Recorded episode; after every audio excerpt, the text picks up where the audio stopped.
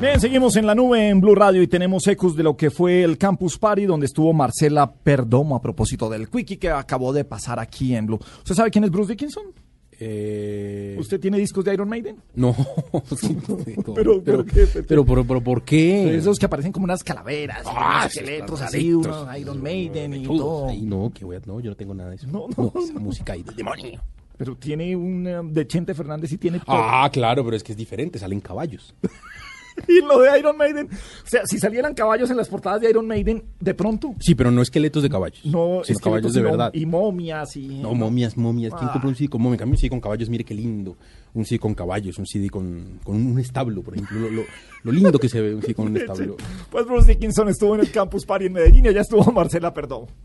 Durante la jornada de este viernes, el Campus Party recibió a uno de los exponentes magistrales más esperados de todo el evento. Bruce Dickinson llegó a Plaza Mayor con una mirada seria, pero con la expectativa por visitar por primera vez la ciudad de la eterna primavera. Aunque muchos esperaban encontrarse con el vocalista de Iron Maiden, aquel rockero que no sigue las reglas, Dickinson asistió al Campus Party por un motivo muy diferente, dar a conocer su faceta como empresario. El vocalista de la agrupación aseguró que desde pequeño y gracias al ejemplo de su padre, aprendió a estar cómodo con el hecho de tener varios trabajos y que durante su infancia siempre quiso ser astronauta o como él mismo lo dice, tener cualquier trabajo en el que no tuviera que caminar. My, my, father did a lot of things. Uh, he was an engineer, he sold cars, he built houses, you know. So um, I was brought up with uh, somebody who, who did a lot of different jobs, and to me that was normal. He also worked very hard. Uh, so that was something which, uh, although I try to be as lazy as I can, uh, then uh, you know it just doesn't seem possible. You know, I, I find being busy very interesting. I actually enjoy it. So um, uh, it comes from childhood, I suppose.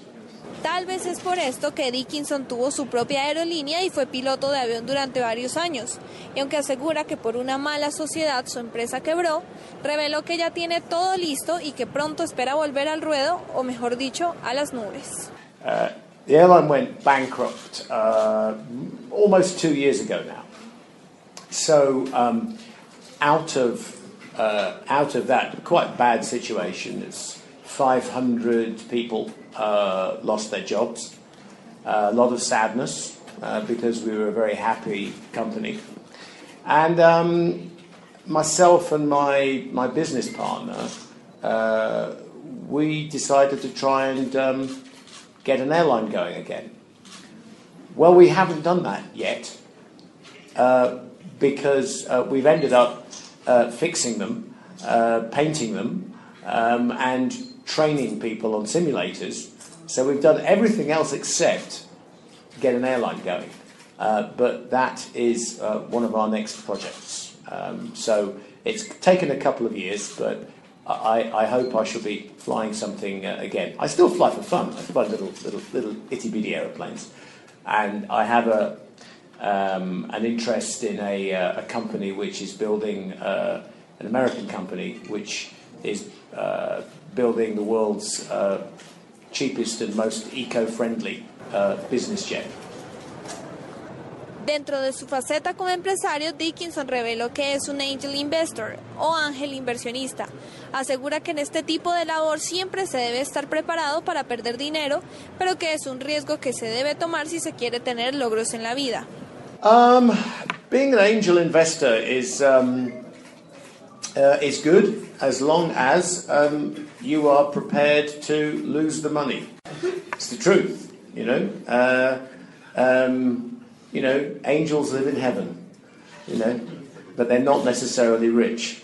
But you know, uh, you you, you, you have to have the spare cash, uh, really, um, to be uh, to, to be a business angel. Um, I, uh, you know, again, uh, always have a, always have a plan B. You know, whenever I've invested real, you know, hard cash in something, um, I always ask myself, uh, can I afford to lose all of this money? You take a risk. You take a chance. You say, yep, I believe in the project and I am prepared to lose all this money. Now, it could be that you know, you can claim some of the money back, maybe from the government or from tax or something later. But, the, but it's your money. You're, you're giving them big chunk of money, um, usually quite a big chunk of money. Um, so you have to make that risk risk assessment with yourself. And uh, most importantly with your wife, because it's her money too. Bruce asistió especialmente al Campus Party para hablar con los jóvenes sobre emprendimiento y la forma de lograr éxito en la vida. Aconsejó tener un plan B siempre en todas las situaciones y entender que para ser emprendedor se debe aprender que alguna vez se va a fracasar. Lo importante es superarlo y seguir adelante.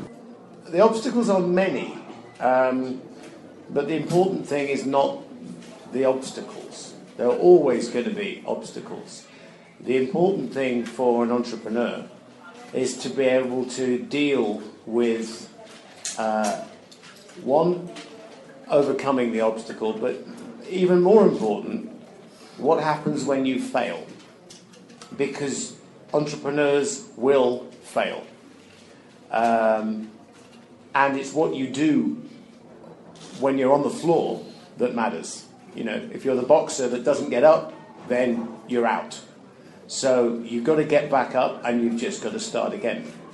So it's important for entrepreneurs to, to manage uh, to manage their their risk because it's no good putting your whole life into something and then it fails and then your life is over.